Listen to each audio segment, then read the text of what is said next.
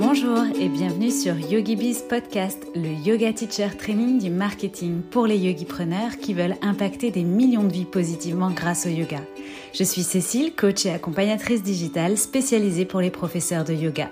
Et chaque semaine, je vous délivre des inspirations, stratégies et conseils marketing éprouvés et applicables immédiatement pour vous construire un business de yoga authentique et rentable grâce aux opportunités du web.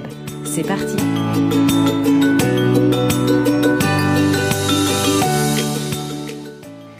Bienvenue dans ce nouvel épisode de YogiViz Podcast. Aujourd'hui, on est en tête à tête, toi et moi, et on va parler de visibilité. Alors, tu fais probablement partie de la majorité des profs de yoga qui ont un compte Instagram, peut-être une page Facebook, une ébauche de site sur Wix ou Squarespace et tu donnes probablement depuis quelques semaines ou quelques mois maintenant des cours en ligne sur Zoom. Et quand tu me dis que tu aimerais te faire connaître, je sais à peu près ce que cela signifie. En général, même si tu commences à comprendre que tu n'as pas besoin d'avoir des milliers de followers et qu'il faut des abonnés qualifiés, eh bien, tu aimerais bien quand même faire grimper ton compteur de followers sur Instagram. Tu aimerais bien plus de likes sous tes posts et plus d'élèves à tes cours en ligne. Et tout ça, finalement, c'est tout à fait légitime et c'est pour ça qu'aujourd'hui, j'ai envie de partager avec toi les trois stratégies qui ont fonctionné pour moi pour me faire connaître et réussir à vivre de mon activité en ligne parce qu'elles sont tout à fait applicables à ton business de yogi preneur. Je vais donc te dévoiler dans cet épisode comment j'ai doublé ma liste email grâce à ma stratégie de contenu, comment j'ai eu mon premier article dans la presse et comment j'ai doublé mon nombre de followers qualifiés grâce à un challenge. Alors avant de commencer, si tu écoutes cet épisode le jour de la sortie, c'est-à-dire le lundi 3 mars, tu as jusqu'à jeudi pour jeudi 6 mars pour rejoindre la liste d'attente dédiée à ma formation, créer et lancer un challenge qui convertit et bénéficier du lancement de ce Yogi Pack Challenge à un tarif exceptionnel. Je vais même te dévoiler un petit indice en gros, tu en auras pour une commande de sushi à emporter pour deux personnes, pas plus, à peu près. Et si tu as manqué cet événement à l'heure où tu écoutes ce podcast, n'hésite pas à venir faire un tour dans la bio euh, de mon compte Instagram, yogibiscoaching. Peut-être que le Yogi Challenge Pack est encore là pour toi. Avant de te révéler mes trois stratégies, je voudrais juste en préambule qu'on discute un petit peu sur la définition de ce qu'est la visibilité et euh, quelques concepts associés à ça. Donc être visible pour nous, profs de yoga, c'est réussir à se faire connaître par de potentiels futurs élèves sur le net et ou dans notre ville et que ces personnes suivent le chemin, on va dire l'entonnoir hein, du no-like trust dont je parle souvent. Donc euh, se faire connaître, euh, se faire apprécier, faire apprécier nos contenus. Et puis trust, du coup, c'est l'engagement, la fidélité jusqu'à la conversion et donc bah, justement jusqu'à devenir nos clients en consommant nos offres payantes, que ce soit nos cours, nos ateliers, nos retraites, nos programmes ou nos memberships. Donc être visible pour euh, un prof de yoga, c'est réussir à se faire connaître par de potentiels futurs élèves sur le net et ou dans sa ville et que ces personnes le suivent jusqu'à devenir des clients en consommant ces offres payantes. C'est donc développer cette notoriété pour avoir un flux d'abonnés en continu, un flux d'abonnés grandissant et vivre de notre activité de yoga pleinement. Maintenant qu'on s'est dit ça, j'aimerais qu'on relativise quand même le euh, sur le se faire connaître. Alors, je trouve que c'est une bonne idée d'associer ce concept de vouloir à tout prix se faire connaître, tout le temps développer, booster, optimiser, améliorer sa visibilité. Je trouve que c'est une bonne idée d'associer ça à un chiffre. Parce que finalement, est-ce que tu t'es déjà poser la question de savoir de combien de followers, on va utiliser ce terme-là dans l'épisode d'aujourd'hui, combien de followers tu avais besoin pour vivre raisonnablement de ton business. Parce que oui, évidemment que c'est important d'attirer régulièrement de nouveaux prospects, mais ce que j'aimerais, euh, là où j'aimerais attirer ton attention en soulevant cette réflexion, c'est que tu ne sois pas non plus dans la frustration inutile de ne jamais en avoir assez ou de penser que tu n'en as pas assez ou à l'inverse, euh, du coup, euh, d'être dans la frustration de toujours en vouloir trop et en vouloir plus. Et pour ça, je vais déjà t'inviter en préambule à faire un petit exercice et à réfléchir à deux questions. La première question, c'est combien de personnes penses-tu être en mesure de servir?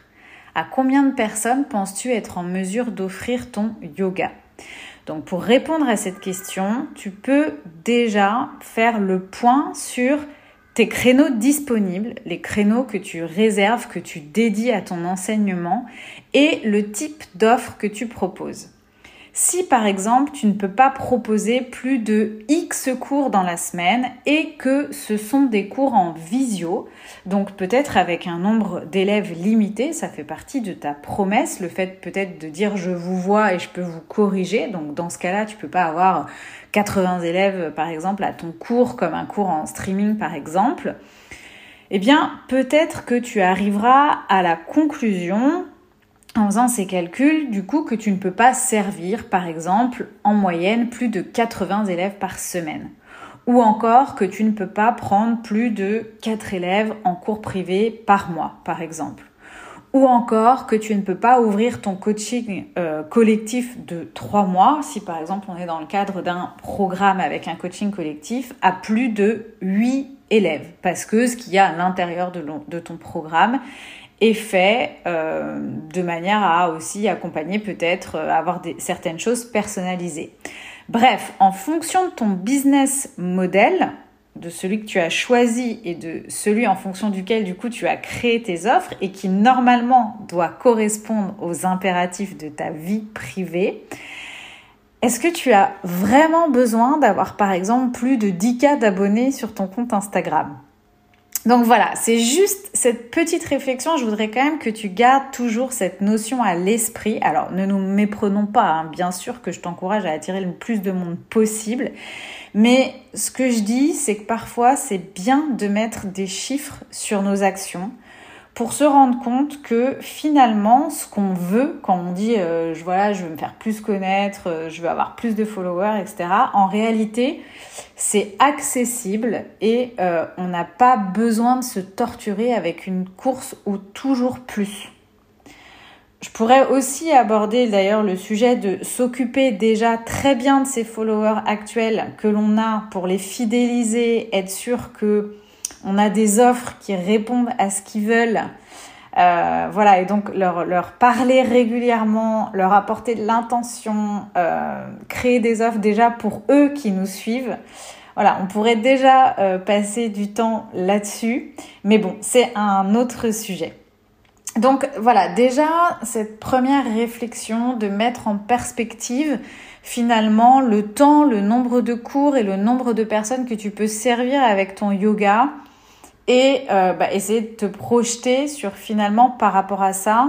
Est-ce que tu as vraiment besoin de te faire connaître par des millions de personnes? Est-ce que tu as vraiment besoin de tout le marché? Ou est-ce que effectivement euh, on a souvent un petit peu aussi en termes de followers les yeux plus gros que le ventre et on a peut-être déjà soit ce qu'il nous faut potentiellement ou en tout cas euh, le, nombre de personnes à aller chercher est très accessible et euh, il suffit de mettre un plan d'action euh, concret derrière, comme moi par exemple aujourd'hui, avec près de, euh, de 2000 abonnés, si on prend sur Instagram, et près de 1000 abonnés à ma newsletter, globalement, Enfin voilà, j'ai un business aujourd'hui qui tourne. Alors ça n'empêche pas qu'il va falloir que je l'alimente en permanence, c'est ok.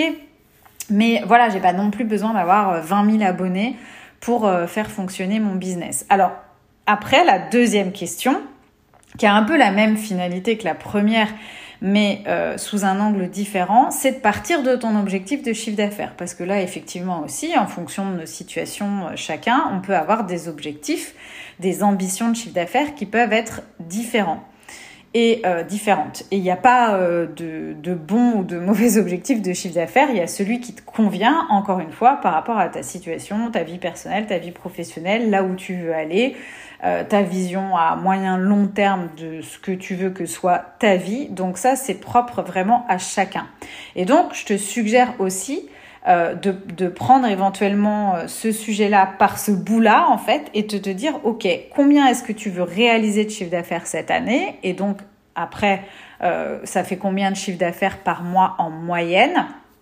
Quelles offres tu as aujourd'hui pour atteindre ces objectifs Et donc, là encore, combien de ces offres tu dois vendre et à combien de personnes pour atteindre tes objectifs donc là aussi, il est probable que tu te rendes compte que finalement, tu es dans un système qui est complètement atteignable et que certes, tu as besoin de développer ton audience parce qu'il faut alimenter l'entonnoir de prospects en permanence, mais euh, tu n'as peut-être pas besoin non plus, là encore, d'aller chercher des millions de followers.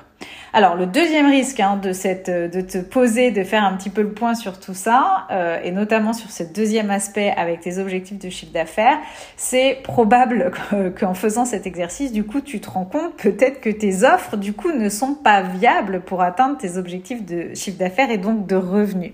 Là encore, c'est un autre sujet que j'aborderai pas donc aujourd'hui, qui est celui de te créer une activité rentable et donc de bien choisir les offres à créer aussi en fonction de, euh, de tes objectifs et de là où tu veux aller. Donc peut-être que cette deuxième question va soulever euh, ce, challenge-là et dans, dans, auquel cas c'est OK aussi hein, et c'est un autre sujet. Mais quoi qu'il en soit, en te posant ces deux questions, ça te fera relativiser sur les millions de followers dont tu n'as pas besoin et ça te permettra de te fixer des objectifs accessibles de nouvelles personnes à Ou bien donc ça te challengera sur le fait de créer des offres plus rentables comme peut-être un programme, un membership ou des ateliers plutôt que des cours à l'unité. Et si euh, ça provoque ça, bah, quelque part c'est très bien aussi et je suis là pour t'aider par rapport à ça. Alors, ensuite, il y a une deuxième chose que euh, j'aimerais te confier au sujet de la visibilité. C'est une formule toute simple, euh, une formule que j'ai créée, hein, une formule qui, euh, qui dit E égale V. E comme effort pour effort égale visibilité. Donc E égale V tout simplement. Je tiens quand même à préciser en préambule de cet épisode que oui, se faire connaître, c'est du job, c'est du travail, ça demande de la stratégie, enfin, quelle que soit la stratégie que tu vas choisir ou les stratégies que tu vas mettre en œuvre, ça demande forcément du travail, de la régularité et du temps. Il n'y a malheureusement pas de formule magique. Euh, et D'ailleurs, je voulais te raconter une petite anecdote à ce sujet. Un jour, on m'a dit, oui, mais toi, c'est ton travail de créer du contenu. Alors, dit comme ça, non, c'est faux. Mon travail aujourd'hui, c'est de former et d'animer les élèves de mon programme Yogi Bizline. Donc, j'anime euh, plusieurs euh, modules live par semaine pendant trois mois et d'animer plusieurs séances de plusieurs heures par semaine de coaching personnalisé pour euh, les clientes que j'ai en coaching personnalisé. Et ça, ce sont mes offres et c'est ce qui me permet de vivre de mon activité. C'est donc comme pour toi, en fait, tes cours de yoga, que ce soit des cours privés, collectifs ou euh, bah, euh, si tu as une plateforme de streaming, par exemple, quand tu es en train d'enregistrer des vidéos de yoga pour ta plateforme, c'est comme quand moi je suis en train d'enregistrer les modules de formation de mon côté. Et ça, c'est mon travail au service de mes offres payantes.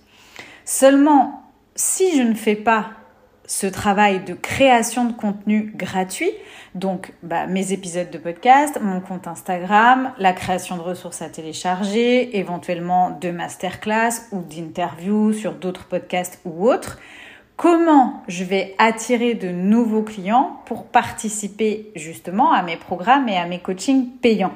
Si je me concentre uniquement sur les clients que j'ai actuellement et je mets en off toute cette euh, création de contenu en fait qui est ma prospection hein, indirecte, bah à un moment donné, je vais plus avoir de clients ou je vais manquer de clients. Donc, en ce sens, oui, créer du contenu, c'est mon travail, mais c'est euh, aussi le tien au même titre que c'est le mien et c'est non négociable en fait cette création de contenu quand on veut développer son business parce que c'est ce qui sert à montrer son expertise, c'est ce qui sert à parler de ses offres, c'est ce qui sert justement à attirer de nouvelles personnes. Et donc toi comme moi, on doit trouver le temps de le faire si on veut justement que l'entonnoir continue de s'alimenter d'élèves potentiels, de clients potentiels en continu. Donc non, la création c'est pas mon job, pas plus que la création de contenu c'est pas mon job, pas plus que toi. C'est juste que c'est un incontournable et qu'on doit y dédier peut-être 50% de notre temps par rapport au reste de notre activité. Ça doit faire partie de nos priorités si euh, on veut communiquer sur notre activité et euh, finalement bah, prospecter et faire venir des clients à nous. Sinon, tout s'arrête. Enfin, c'est impossible de développer un business si on ne passe pas par ça, en fait. Donc, c'est en ce sens que je, enfin, je précise, oui, que euh, à un moment donné, pour être visible et pour se faire connaître, bah, il faut accepter que c'est du travail, ça fait partie de notre job de yogipreneur, que ça va prendre du temps, que c'est de l'investissement et, euh, et qu'il faut en passer par là. C'est non négociable pour pouvoir continuer à développer sereinement notre entreprise. Et puis une dernière chose pour se faire connaître, c'est qu'il faut oser. Il faut oser se montrer, il faut oser démarcher, il faut oser s'exposer. Et là, j'ai juste, euh, je vais passer rapidement parce que du coup, on est plutôt sur du mindset et c'est pas l'objet de, de, ce, de cet épisode. Mais en tout cas, juste, hein, moi, j'ai toujours un peu ça en tête. Quel est le risque à oser? Quel est le risque d'oser Un refus de collaboration Ok, honnêtement, ça fait moins mal que euh, des ischiorettes dans Chien tête en bas à 7 heures du matin. Hein. Enfin, en tout cas pour moi, je préfère qu'on me refuse une collab euh, que des fois euh, je souffre sur mon tapis avec mes ischios tout raides. Donc voilà, peur d'être ridicule auprès de qui? Vos confrères, vos consoeurs moi, je pars du principe que si elles ont le temps de regarder ce que vous faites et peut-être de se moquer ou autre, c'est que elles-mêmes ou euh, eux-mêmes ne doivent pas franchement être débordées de travail. Parce que croyez-moi que quand son business tourne, on n'a vraiment pas le temps de passer ses journées à regarder ce qui se passe sur Instagram. On se concentre sur nos abonnés, nos commentaires, nos DM. Et c'est déjà euh, beaucoup, ça prend déjà beaucoup de temps. Donc on n'a pas forcément euh, d'aller regarder plein de stories, euh, de comptes, euh, etc. On va scroller un petit peu, je pense, tous les jours comme tout le monde. Mais franchement, moi, j'ai jamais aussi peu consommé Instagram que euh, depuis que mon business tourne et que du coup Instagram est vraiment mon outil et donc je privilégie mon compte, mes abonnés, je fais tout ce que je peux pour répondre rapidement, pour être présente, mais le reste, sincèrement, j'ai pas le temps. Donc voilà, enfin c'est pour ça qu'il faut oser euh, pas avoir peur d'être ridicule, pas avoir peur d'un refus. Enfin, c'est rien, ça passe, c'est ok.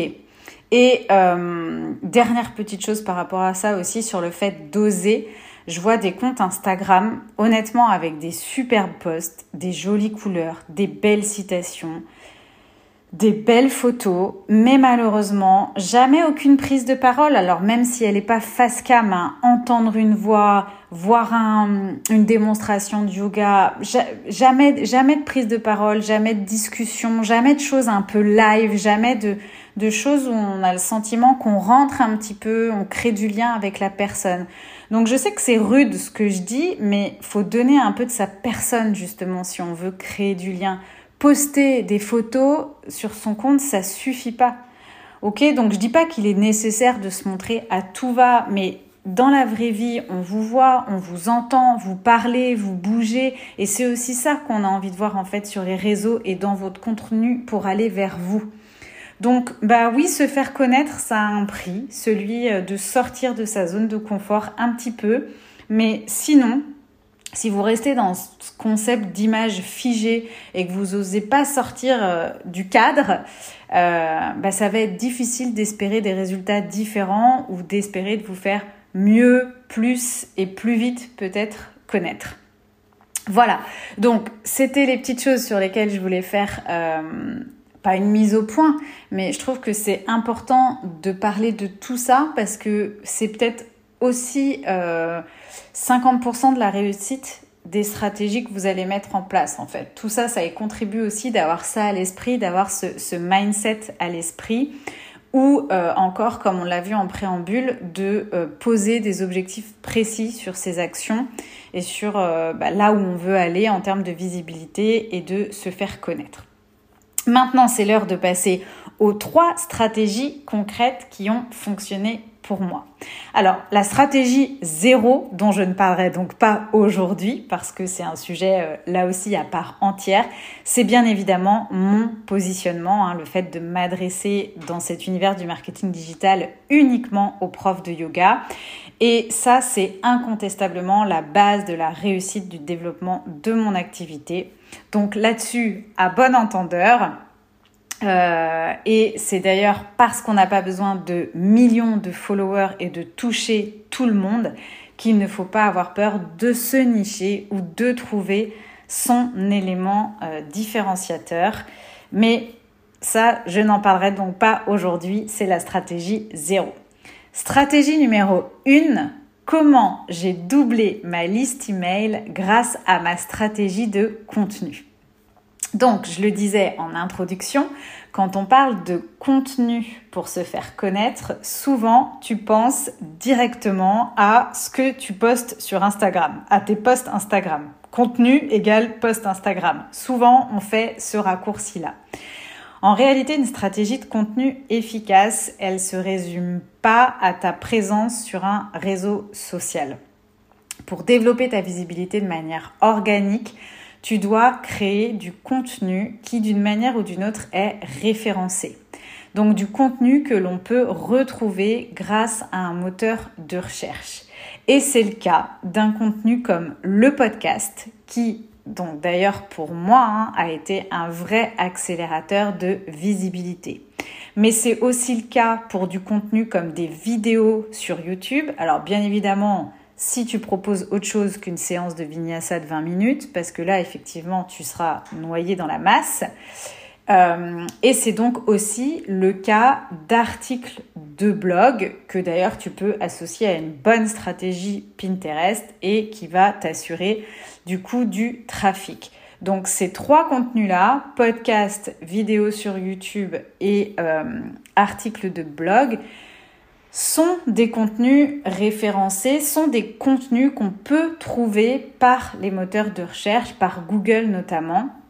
Donc, c'est forcément des contenus qui peuvent te faire connaître euh, et qui peuvent t'apporter régulièrement donc de nouvelles personnes versus des posts Instagram qui en fait sont très éphémères et qui euh, du coup vont euh, disparaître quasiment aussitôt après que tu les aies créés. Alors même si aujourd'hui tu peux en faire des guides et leur donner peut-être vie un peu plus longtemps, mais en tout cas en tapant certains mots-clés sur Google, on tombera pas sur ton post Instagram alors qu'on va peut-être tomber sur ton podcast, ta vidéo YouTube ou ton article de blog. Donc comme effectivement aujourd'hui quand on cherche quelque chose, notre premier réflexe c'est de googliser tu as forcément des chances d'être trouvé en créant du contenu référençable. Donc, pour ma part, c'est le podcast qui m'a offert cette visibilité. J'ai d'ailleurs créé le compte Instagram Yogi Coaching en décembre 2019, qui s'appelait Yoga Business Coaching à l'époque, et euh, je publiais régulièrement, mais j'ai pas décollé du jour au lendemain. ça, c'est logique, hein, il faut être patiente. En revanche, j'ai bien vu que dès que j'ai créé le podcast, ça a euh, accéléré ma visibilité. Donc vraiment, euh, euh, c'est vraiment le, contenu référençable, c'est vraiment une stratégie à avoir dans son business. On ne peut pas se contenter juste d'une présence sur les médias. Et, et en plus, donc l'avantage d'un contenu, euh, on va dire, principal comme, comme celui-là, donc un podcast, des vidéos ou un article de blog, c'est justement que ça permet de sortir hein, de ce fameux de ce format carré et ça permet en fait de pouvoir s'exprimer euh, plus longtemps, mieux, de, vraiment pouvoir partager son expertise avec plus de détails. Et donc du coup, ce sont des formats qui vont permettre plus facilement d'asseoir notre autorité dans notre thématique, bien plus qu'au travers de simples posts avec une légende de quelques mots. Donc, euh, le, ces contenus ensuite effectivement peuvent être relayés par contre en fait hein, sur Instagram en story etc et du coup euh, c'est là où on va aussi gagner en visibilité mais pas l'inverse en fait hein. c'est le contenu principal référençable d'abord et ce contenu-là qui va être relayé sur Instagram et qui va nous faire connaître. Et si je dis que ça m'a permis de doubler ma liste email, c'est parce qu'il y a eu un deuxième effet qui se coule en fait à cette création de contenu principal, donc qui était pour moi le podcast, qui est pour moi le podcast, c'est que ce contenu plus expert en fait m'a permis d'être découverte par des marques. Et je parlerai par exemple aujourd'hui de mon partenaire qui est Eversports. Alors quand je dis mon partenaire, on n'est pas euh, finalement partenaire, mais en tout cas on fait des collabs ensemble régulièrement. Et euh, justement, Eversports, du coup, m'a sollicité et m'a ouvert la porte à une collaboration. Et ça, ça s'est fait en fait assez rapidement. Et là, on en revient donc au sujet des collaborations. Eversport a vu l'opportunité en fait de euh, m'inviter à créer une masterclass pour son audience qui était, euh, qui est similaire à la mienne. Donc une masterclass entre autres sur Instagram qui est d'ailleurs euh, disponible dans ma bio sur mon compte Instagram. Et euh, j'ai donc donné cette euh, masterclass et en échange de cette création de contenu de valeur que j'ai fait pour Eversports, eh bien j'ai bénéficié de leur visibilité et ça m'a amené, alors de mémoire à l'époque, à peu près 300 leads, donc 300 adresses mail finalement qualifiées, des, des, des gens, une audience qualifiée.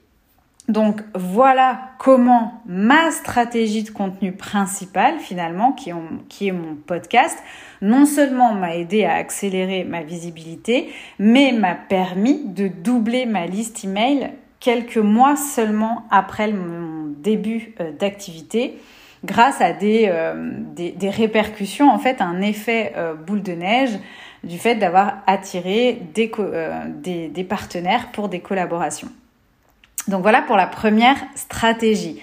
Une stratégie de contenu référencé qui permet d'asseoir son autorité, de montrer son expertise, qui est aussi référencé, donc qui peut toujours amener de nouvelles personnes à nous connaître et qui peut nous ouvrir la porte, donc plus facilement forcément à des collaborations qu'un simple compte Instagram. Stratégie numéro 2, comment j'ai eu mon premier article dans la presse.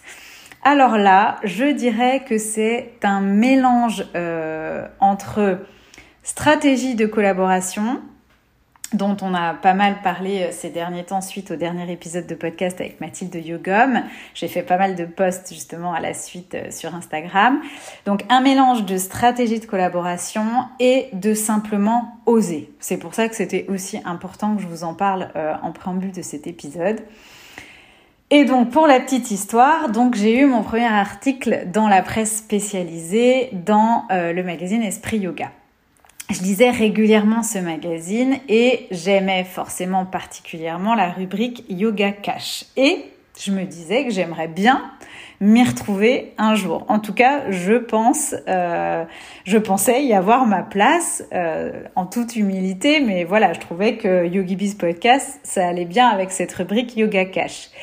Et alors on peut dire que j'ai manifesté et visualisé euh, son, ce souhait, mais même si j'ai fait euh, confiance, enfin même si j'ai confiance en l'univers, je suis allée quand même un petit peu plus loin dans mes actions. Et pour me faire connaître de la marque ou reconnaître, j'ai euh, commencé déjà par intégrer le hashtag Esprit Yoga, Esprit Yoga Magazine aussi parfois, dans mes posts. Donc voilà, c'est une mini action, une petite chose toute simple, mais de manière assez régulière et particulièrement justement lorsque je, postais un nouvel épisode de podcast. Parce que pour moi, c'était YogiBiz Podcast qui avait tout son sens dans euh, cette rubrique. Du coup, j'ai associé mes posts, euh, comme par exemple mes audiogrammes quand je lance un nouveau podcast, avec le hashtag Esprit Yoga.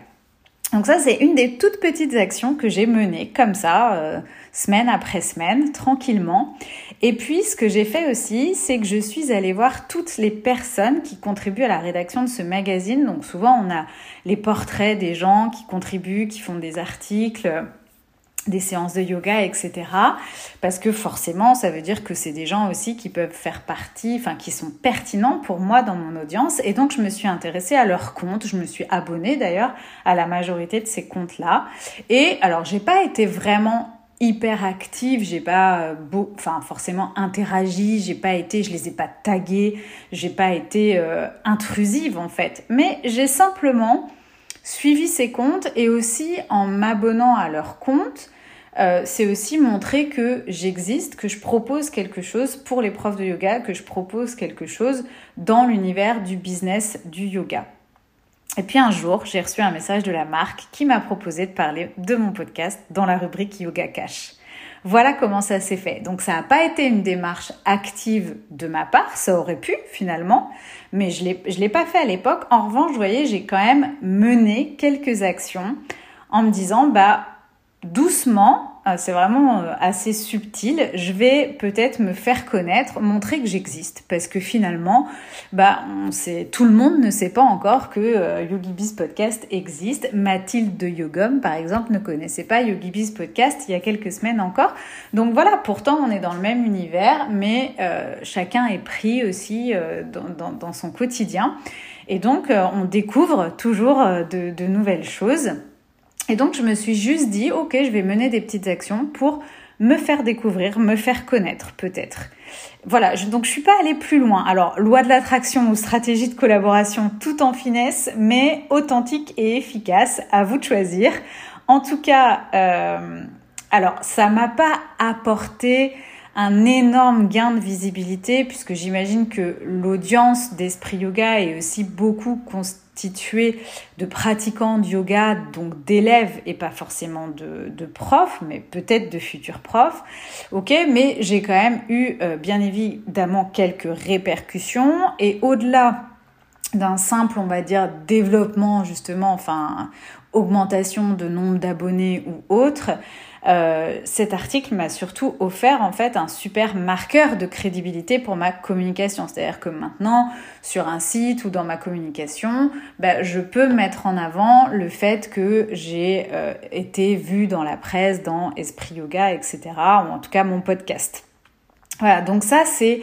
Euh, ce qu'il faut retenir en fait, hein, c'est que c'est hyper important de connecter en fait avec des personnes qui sont dans la même thématique que soi qui ont la même audience ou une audience pertinente pour soi et, euh, et que bien sûr, hein, par contre, c'est sûr que c'est encore plus simple quand on a un positionnement clair. Et oui, on en revient toujours à cette histoire de niche, mais Évidemment que c'est le fait d'être. Euh, si j'étais juste dans le marketing digital, je suis pas sûre que on aurait parlé un jour euh, de moi dans quelques magazines que ce soit, parce que finalement des gens dans le marketing digital, il y en a pléthore.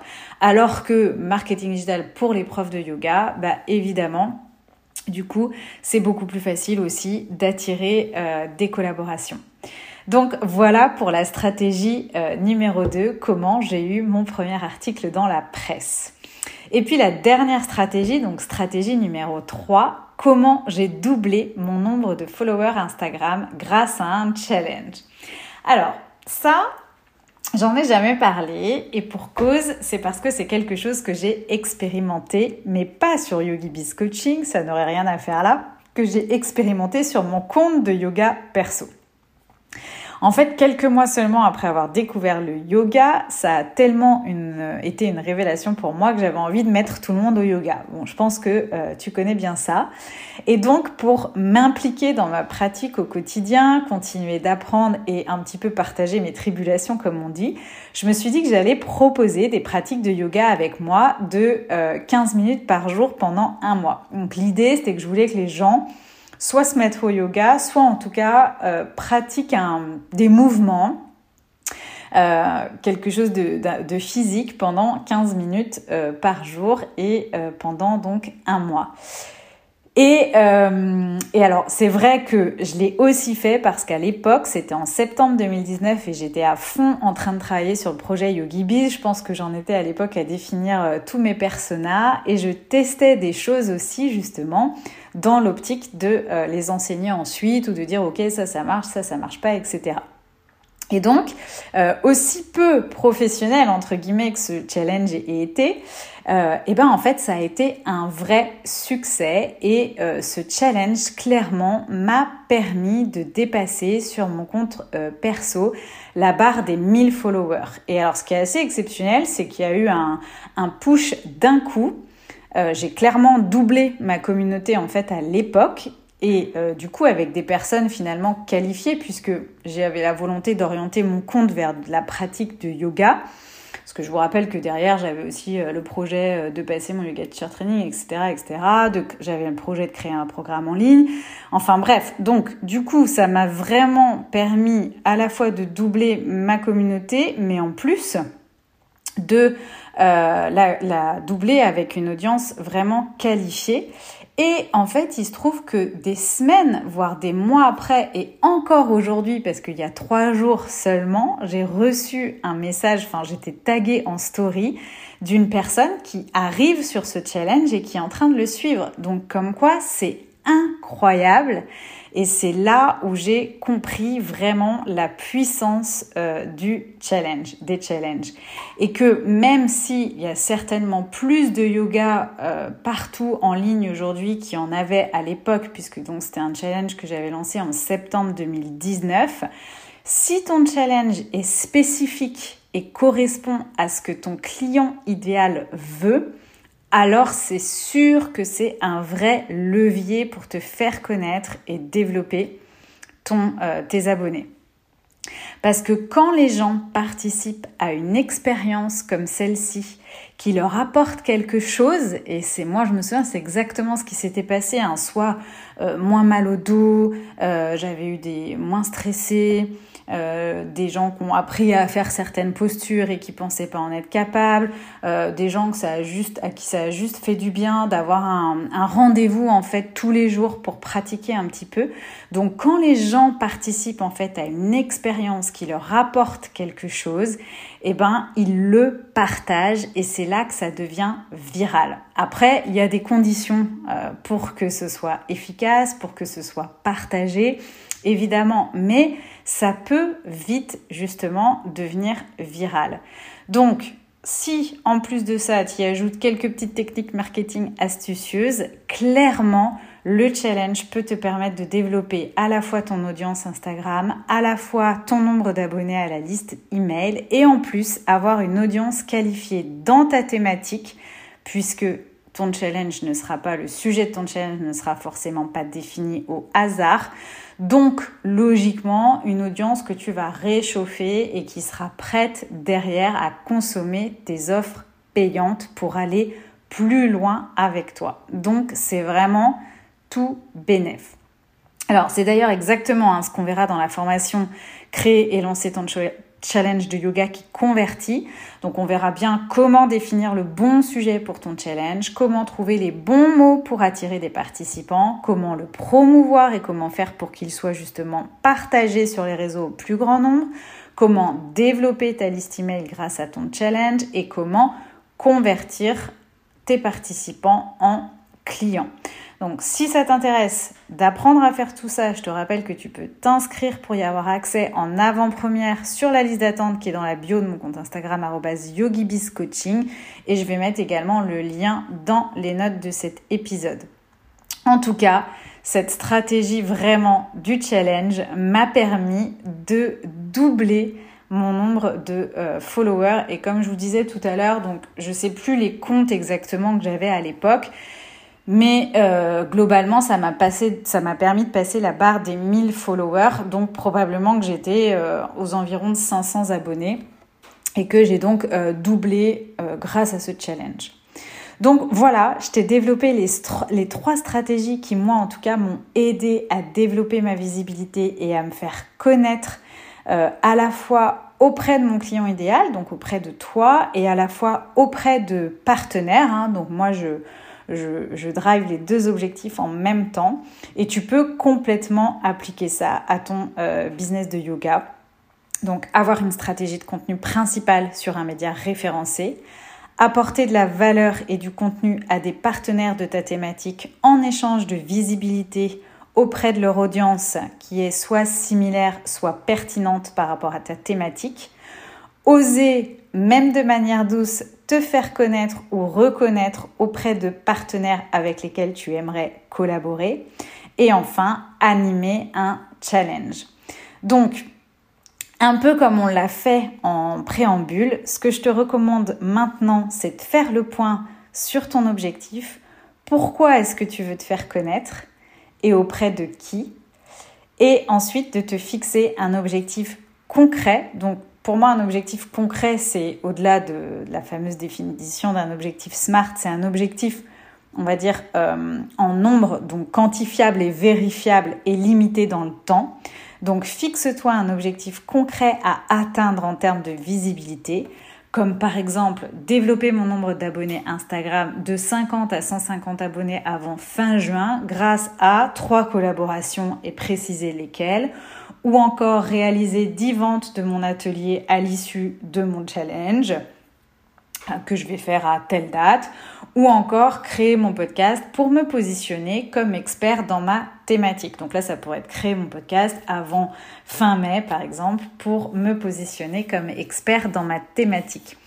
Donc voilà, euh, faire le point donc sur ton objectif, pourquoi te faire connaître et auprès de qui, et ensuite te fixer un objectif concret de ce que tu veux développer, quand, combien, euh, et voilà, et je pense que tu auras bien travaillé si déjà tu mets tout ça à plat. Donc, bah, c'est à toi de jouer maintenant.